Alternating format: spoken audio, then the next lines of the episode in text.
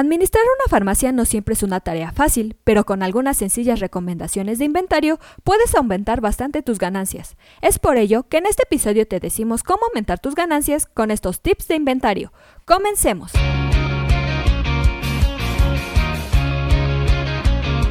Esto es Asistencia Médico Legal, su empresa de responsabilidad profesional médica, en la cual te damos tips y consejos que te ayudarán a destacarte en el sector salud y evitar cualquier contratiempo con tus pacientes durante el desarrollo de tu profesión.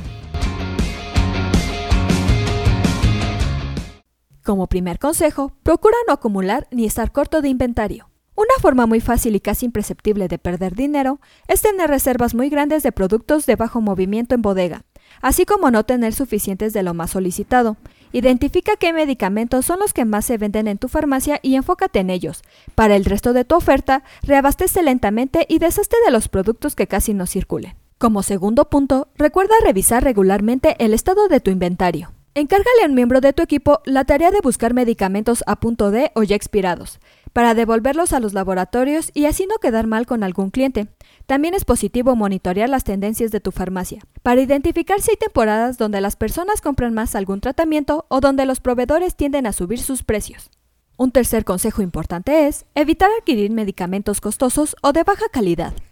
Algunos clientes regulares pueden necesitar medicamentos de bajo movimiento y alto precio, si estableces contacto con ellos y los atiendes en persona, puedes evitar tener tratamientos caros y ociosos en tu farmacia. También establece protocolos para asegurar que los productos y proveedores cubran con los estándares mínimos de calidad y así evitar problemas a futuro. Como cuarto consejo, sería muy bueno automatizar tu negocio. Una forma muy eficiente de optimizar el manejo de inventario es a través de la incorporación de algún software que te permita rastrear automáticamente el estado de los productos dentro de tu farmacia.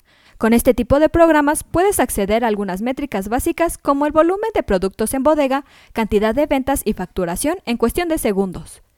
Como último consejo, establece una relación más inteligente con tus proveedores. En lugar de ordenar productos varias veces al día, reduce tus pedidos a no más de tres veces a la semana. También es más fácil trabajar solo con distribuidores para reabastecerte de medicamentos, en lugar de recaer en intermediarios constantemente. Con estas acciones puedes reducir tus costos humanos y financieros y aumentar tus ganancias dentro de tu farmacia.